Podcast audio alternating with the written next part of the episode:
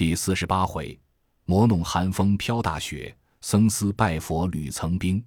话说陈家庄众信人等将朱阳生礼与行者八戒喧喧嚷嚷，直抬至灵感庙里牌下，将童男女设在上首。行者回头看见那供桌上香花蜡烛，正面一个金字牌位，上写“灵感大王之神”，更无别的神像。众信摆列停当，一齐朝上叩头道：“大王爷爷！”今年今月今日今时，陈家庄记主陈诚等众信年甲不齐，谨遵年历，贡献童男一名陈官宝，童女一名陈一称金，猪羊生礼如数，奉上大王享用，保佑风调雨顺，五谷丰登。主罢，烧了纸马，各回本宅不提。那八戒见人散了，对行者道：“我们家去罢。”行者道：“你家在那里？”八戒道：“往老陈家睡觉去。”行者道：“呆子又乱谈了，既允了他，须与他了，这愿心才是理。”八戒道：“你倒不是呆子，反说我是呆子，只哄他耍耍便罢，怎么就与他计赛，当起真来？”行者道：“莫胡说，为人未撤，一定等那大王来吃了，才是个全始全终，不然又教他降灾遗害。”反为不美。正说间，只听得呼呼风响。八戒道：“不好了，风响是那花来了。”行者指教莫言语，等我答应。顷刻间，庙门外来了一个妖邪。你看他怎生模样？金甲金盔灿烂新，腰缠宝带绕红云，眼如晚出明星角，牙似重排锯齿分，足下烟霞飘荡荡。身边雾霭暖熏熏，行时阵阵阴风冷，立处层层煞气温，却似卷帘伏驾降，犹如镇寺大门神。那怪物拦住庙门，问道：“今年祭祀的是哪家？”行者笑吟吟的答道：“城下问，庄头是陈诚、陈清家。”那怪闻答，心中疑似道：“这童男胆大，言谈伶俐，常来供养受用的。”问一声不言语，再问声唬了魂，用手去捉，已是死人。怎么今日这童男善能应对？怪物不敢来拿。又问童男女叫甚名字？行者笑道：“童男陈官宝，童女一称金。”怪物道：“这祭赛乃上年旧规，如今攻陷我，当吃你。”行者道：“不敢抗拒，请自在受用。”怪物听说。又不敢动手，拦住门喝道：“你莫顶嘴！我常年先吃童男，今年倒要先吃童女。”八戒慌了道：“大王还照旧罢，不要吃坏栗子。”那怪不容分说，放开手就捉八戒。呆子扑的跳下来，现了本相，撤定把劈手一住，那怪物缩了手，往前就走。只听得当的一声响，八戒道：“住破甲了。”行者也现本相看处，原来是冰盘大小两个鱼鳞，喝声赶上，二人跳到空中。那怪物因来赴会，不曾带的兵器，空手在云端里问道：“你是那方和尚，到此欺人，破了我的香火，坏了我的名声。”行者道：“这泼物原来不知，我等乃东土大唐圣僧三藏奉钦差西天取经之徒弟，昨因夜雨陈家，闻有邪魔。”假号灵感，年年要同男女祭赛，是我等慈悲拯救生灵，捉你这泼物，趁早时时供来，一年吃两个童男女。你在这里称了几年大王，吃了多少男女？一个个算还我，饶你死罪。那怪闻言就走，被八戒又一钉耙，未曾打着，他化一阵狂风，钻入通天河内。行者道：“不消赶他了。”这怪象是河中之物，且待明日设法拿他送我师傅过河。八戒一言，进回庙里，把那猪羊祭礼连桌面一齐搬到陈家。此时唐长老、沙和尚共陈家兄弟正在厅中候信，忽见他二人将猪羊等物都丢在天井里。三藏迎来问道：“悟空，祭赛之事何如？”行者将那称名赶怪钻入河中之事。说了一遍，二老十分欢喜，即命打扫厢房，安排床铺，请他师徒就寝不提。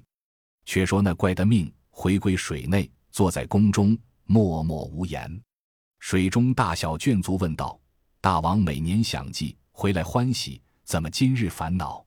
那怪道：“常年想必还带些余物与汝等受用，今日连我也不曾吃的。”造化第一，撞着一个对头，几乎伤了性命。众水族问：“大王是那个？”那怪道：“是一个东土大唐圣僧的徒弟，往西天拜佛求经者，假扮男女，坐在庙里。我被他现出本相，险些儿伤了性命。”一向闻的人讲，唐三藏乃实是修行好人，但得吃他一块肉，延寿长生。不期他手下有这般徒弟，我被他坏了名声，破了香火，有心要捉唐僧。只怕不得能够。那水族中闪上一个斑衣贵婆，对怪物魁魁拜拜，笑道：“大王要捉唐僧，有何难处？但不知捉住他，可赏我些酒肉。”那怪道：“你若有谋，合同用力捉了唐僧，与你拜为兄妹，共喜享之。”贵婆拜谢了，道：“久知大王有呼风唤雨之神通，搅海翻江之势力，不知可会降雪？”那怪道会降，又问既会降雪，不知可会做冷结冰？那怪道更会。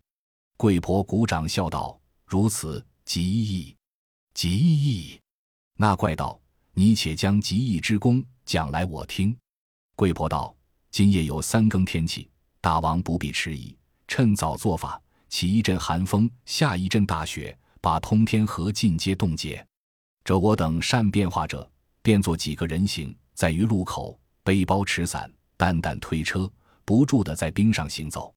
那唐僧取经之心甚急，看见如此人形，断然踏冰而渡。大王稳坐核心，待他脚踪响处，迸裂寒冰，连他那徒弟们一齐坠落水中，一股可得也。那怪闻言，满心欢喜道：“甚妙，甚妙！”即出水府。踏长空，兴风作雪，结冷凝冻成冰，不提。却说唐长老师徒四人歇在陈家，将近天晓，师徒们亲寒枕冷。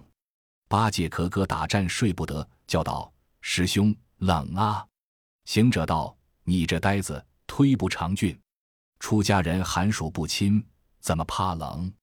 三藏道：“徒弟果然冷，你看，就是那。”重亲无暖气，袖手似揣冰。此时拜叶垂双蕊，苍松挂冻龄。地烈阴寒甚，池平为水凝。渔舟不见叟，山寺怎逢僧？樵子愁柴少，王孙喜炭增。征人须似铁，诗客比如灵。皮袄犹嫌薄，貂裘尚恨轻。蒲团将老衲，纸杖履魂惊。袖背重阴入，浑身战斗灵。师徒们都睡不得，爬起来穿了衣服，开门看处呀，外面白茫茫的，原来下雪里。行者道：“怪到你们害冷里，雪是这般大雪。”四人眼同观看，好雪！但见那彤云密布，惨雾重尽。彤云密布，朔风凛凛浩空；惨雾重尽。大雪纷纷盖地，真个是六出花，片片飞琼；千林树，株株带雨。须臾积粉，顷刻成岩。白鹰歌失素，浩鹤羽毛同。平天无楚千江水，压倒东南几树梅。却便四战退玉龙三百万，果然如败鳞残甲满天飞。那里得东郭吕、袁安卧、孙康应读，更不见子游舟。王工厂、苏武参战，但只是几家村舍如银器，万里青山似玉团。好雪！柳絮漫桥，梨花盖舍。柳絮漫桥，桥边渔叟挂蓑衣；梨花盖舍，舍下野翁微古垛。客子难沽酒，苍头苦觅梅。洒洒潇潇裁蝶翅，飘飘荡荡剪鹅衣。团团滚滚随风逝，叠叠层层道路迷。阵阵寒微穿小木，飕飕冷气透幽微。丰年祥瑞从天降，堪贺人间好事矣。那场雪纷纷洒洒，果如简玉飞绵。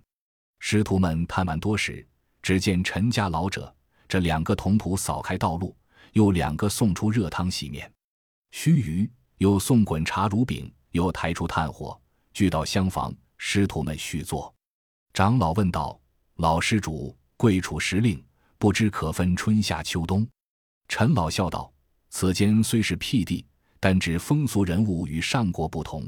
至于诸凡古苗牲畜，都是同天共日。”岂有不分四时之理？三藏道：“既分四时，怎么如今就有这般大雪，这般寒冷？”陈老道：“此时虽是七月，昨日已交白露，就是八月节了。我这里常年八月间就有霜雪。”三藏道：“甚比我东土不同，我那里胶东结方有之。”正话间，又见童仆来安桌子，请吃粥。粥罢之后，雪比早间又大。须臾，平地有二尺来深，三藏心焦垂泪。陈老道：“老爷放心，莫见雪深忧虑。我设下颇有几担粮食，供养的老爷们半生。”三藏道：“老施主不知贫僧之苦。我当年蒙圣恩赐了旨意，摆大驾亲送出关。唐王御手擎杯奉见，问道：几时可回？贫僧不知有山川之险，顺口回奏。”只消三年，可取经回国。自别后，今已七八个年头，还未见佛面，恐为了亲羡，又怕的是妖魔凶狠，所以焦虑。今日有缘得玉潭府，昨夜余徒们略施小惠报答，实指望求一船只渡河。不期天降大雪，道路弥漫，不知几时才得功成回故土也。陈老道：“老爷放心，正是多的日子过了，那里在这几日？且待天晴。”化了冰，老拙倾家废产，必处置送老爷过河。只见一状又请进早斋，到厅上吃毕，续不多时，又五斋相继而进。三藏见品物丰盛，在四不安道，既蒙见留，只可以加长相待。陈老道：“老爷，敢蒙替济救命之恩，虽逐日歌言奉款，也难酬难谢。此后大雪方住，就有人行走。”陈老见三藏不快，又打扫花园，大盆架火，请去雪洞里闲耍散闷。八戒笑道：“那老儿推眉算计，春三二月好赏花园，这等大雪又冷，赏完何物？”行者道：“呆子不知事，雪景自然幽静，一则有赏，二来与师傅宽怀。”陈老道：“正是，正是。”遂辞邀请道员，但见。景直三秋，风光如蜡；苍松皆玉蕊，衰柳挂银花。阶下玉台堆粉屑，窗前翠竹吐琼崖。巧石山头养鱼池内，巧石山头雪雪尖峰排玉笋，养鱼池内清清活水作冰盘。林岸芙蓉娇色浅，傍崖木锦嫩枝垂。秋海棠全然压倒，腊梅树撩发新枝。牡丹亭、海流亭、丹桂亭，亭亭尽鹅毛堆积，放怀处、款客处、浅兴处，处处皆蝶翅铺满。两篱黄菊玉销金，几树丹枫红兼白。无数闲庭冷难到，且观雪洞暖如春。那里边放一个兽面像足铜火盆，热烘烘炭火才生。那上下有几张虎皮搭山漆交椅，软温温纸窗铺设。四壁上挂几轴明宫古画，却是那七弦过关、寒江独钓、叠嶂层峦团雪景、苏武参毡、折梅逢始、琼林玉树写寒文。说不尽哪家近水亭于一买，雪弥山敬酒难沽。真个可堪容西处，算来何用访澎湖？众人观完良久，就于雪洞里坐下，对临走到取经之事，又捧香茶饮毕。陈老问：“列位老爷可饮酒吗？”三藏道：“贫僧不饮，小徒略饮几杯素酒。”陈老大喜，即命取素果品炖暖酒与列位当寒。那童仆即抬桌围炉，与两个邻叟各饮了几杯，收了家伙。不觉天色将晚，又仍请到厅上晚斋。只听得街上行人都说：“好冷天呵！”把通天河冻住了。三藏闻言道：“悟空，冻住河，我们怎生是好？”陈老道：“乍寒乍冷，像是进河边前水处冻结。”耐行人道：“把八百里都冻得似镜面一般，路口上有人走礼。”三藏听说有人走，就要去看。陈老道：“老爷莫忙，今日晚了，明日去看。”遂辞别却临走。又晚斋毕，依然歇在厢房。及次日天晓，八戒起来道：“师兄，今夜更冷，想必和冻住也。”三藏迎着门，朝天礼拜道：“众位护教大神，弟子一向西来，潜心拜佛，苦历山川，更无一声抱怨。今至于此，感得皇天佑助，皆动河水。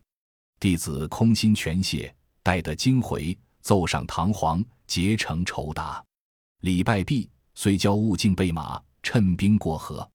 陈老又道：“莫忙，待几日雪融冰解，老捉这里半船相送。”沙僧道：“就行也不是话，再住也不是话。口说无凭，耳闻不如眼见。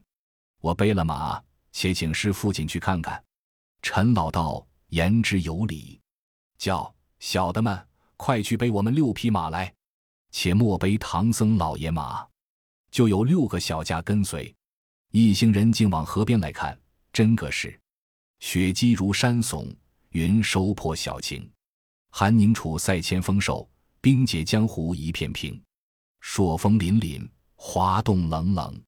池鱼微密藻，野鸟恋枯茶。塞外征夫俱坠指，江头烧子乱敲牙。列折腹，断鸟足，果然冰山千百尺。万壑冷浮银，一川寒尽玉。东方自信出江残，北地果然有蜀窟。王祥卧，光五度，一夜西桥连底固。曲沼结棱层，深渊重叠户。通天阔水更无波，皎洁冰漫如露露。三藏与一行人到了河边勒马观看，真个那路口上有人行走。三藏问道：“施主，那些人上兵往哪里去？”陈老道：“河那边乃西凉女国。”这起人都是做买卖的，我这边百钱之物到那边可值万钱，那边百钱之物到这边亦可值万钱，利重本轻，所以人不顾生死而去。常年家有五七人一船，或十数人一船，漂洋而过。见如今河道冻住，故舍命而不行也。三藏道：世间事为名利最重，似他为利的舍死忘生。我弟子奉旨全忠，也只是为名，与他能差几何？叫悟空快回师主家，收拾行囊，扣背马匹，趁此层冰，早奔西方去也。行者笑吟吟答应。沙僧道：“师傅呵，常言道，千日吃了千升米，今已托来陈府上，且再住几日，待天晴化冻，半船而过。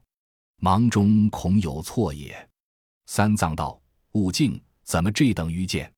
若是正二月，一日暖似一日，可以待得冻解；此时乃八月，一日冷似一日，如何可便忘解冻？却不又误了半载行程。”八戒跳下马来，你们且休讲闲口，等老猪试看有多少厚薄。行者道：“呆子，前夜是水能去抛石，如今冰冻重慢，怎生是得？”八戒道。师兄不知，等我举钉耙助他一下。假若铸破，就是冰薄，且不敢行；若住不动，便是冰厚，如何不行？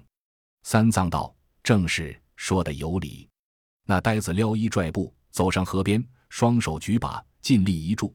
只听“噗”的一声，住了九个白髻，手也震得生疼。呆子笑道：“去得，去得，连底都固住了。”三藏闻言十分欢喜，与众同回陈家，只叫收拾走路。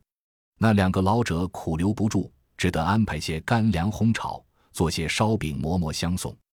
一家子磕头礼拜，又捧出一盘子散碎金银，跪在面前道：“多蒙老爷活子之恩，聊表途中一饭之敬。”三藏摆手摇头，只是不受，道：“贫僧出家人，财帛何用？”就途中也不敢取出，只是以化斋度日为正事。收了干粮足矣。二老又在三央求，行者用指尖捻了一小块，约有四五钱重，递与唐僧道：“师傅也只当些趁钱，莫叫空负二老之意。”遂此相向而别。径至河边冰上，那马蹄滑了一滑，险些儿把三藏跌下马来。沙僧道：“师傅难行。”八戒道：“且住，问陈老官讨个稻草来，我用。”行者道：“要稻草何用？”八戒道：“你那里得知？要稻草包着马蹄，方才不滑，免叫跌下师傅来也。”陈老在岸上听言，即命人家中取一束稻草，却请唐僧上岸下马。八戒将草包裹马足，然后踏冰而行。别陈老离河边，行有三四里远近。八戒把九环锡杖递与唐僧道：“师傅，你横此在马上。”行者道：“这呆子奸诈！锡杖原是你调的，如何又叫师傅拿着？”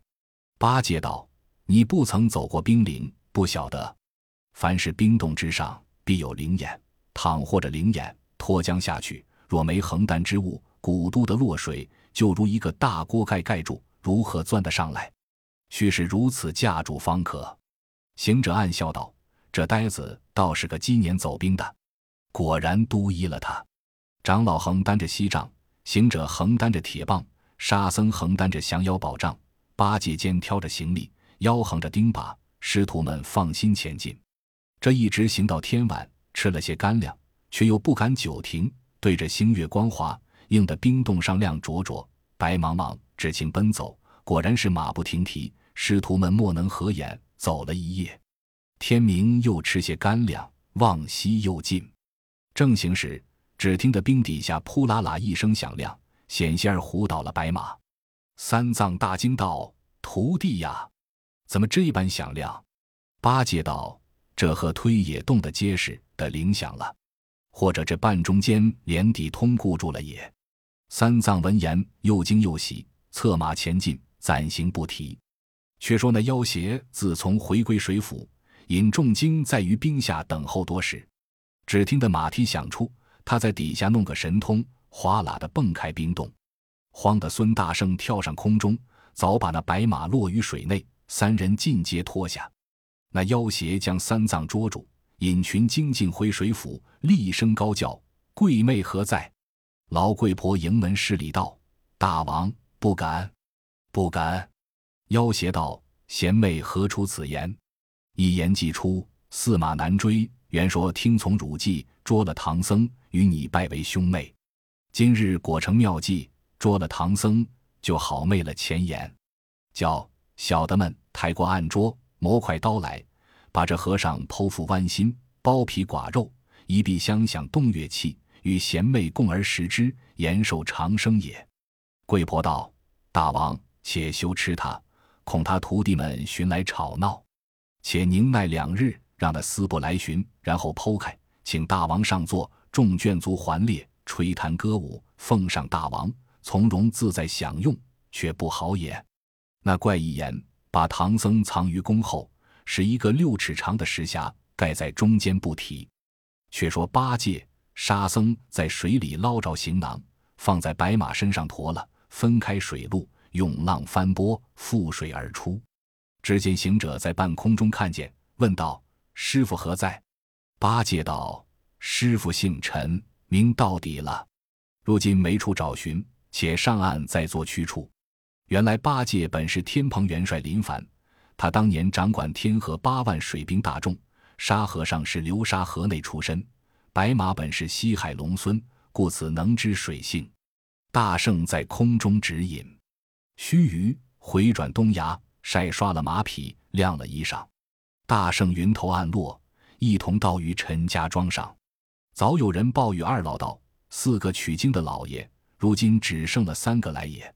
兄弟急忙接出门外，果见衣裳还湿，道：老爷们，我等那般苦留，却不肯住，只要这样方休。怎么不见三藏老爷？八戒道。不叫做三藏了，改名叫做陈到底也。二老垂泪道：“可怜，可怜！我说等雪融被传相送，坚持不从，致令丧了性命。”行者道：“老儿莫替古人担忧，我师傅管他不死长命。”老孙知道，决然是那灵感大王弄法算计去了。你且放心，与我们将将衣服，晒晒官文，取草料喂着白马，等我弟兄寻着那厮救出师傅，索性剪草除根，替你一庄人除了后患，庶几永得安生也。陈老闻言，满心欢喜，即命安排斋供。兄弟三人饱餐一顿，将马匹、行囊交与陈家看守，各整兵器。经赴水边巡视禽怪，正是误踏曾兵伤本性，大胆脱漏怎周全？毕竟不知怎么救得唐僧，且听下回分解。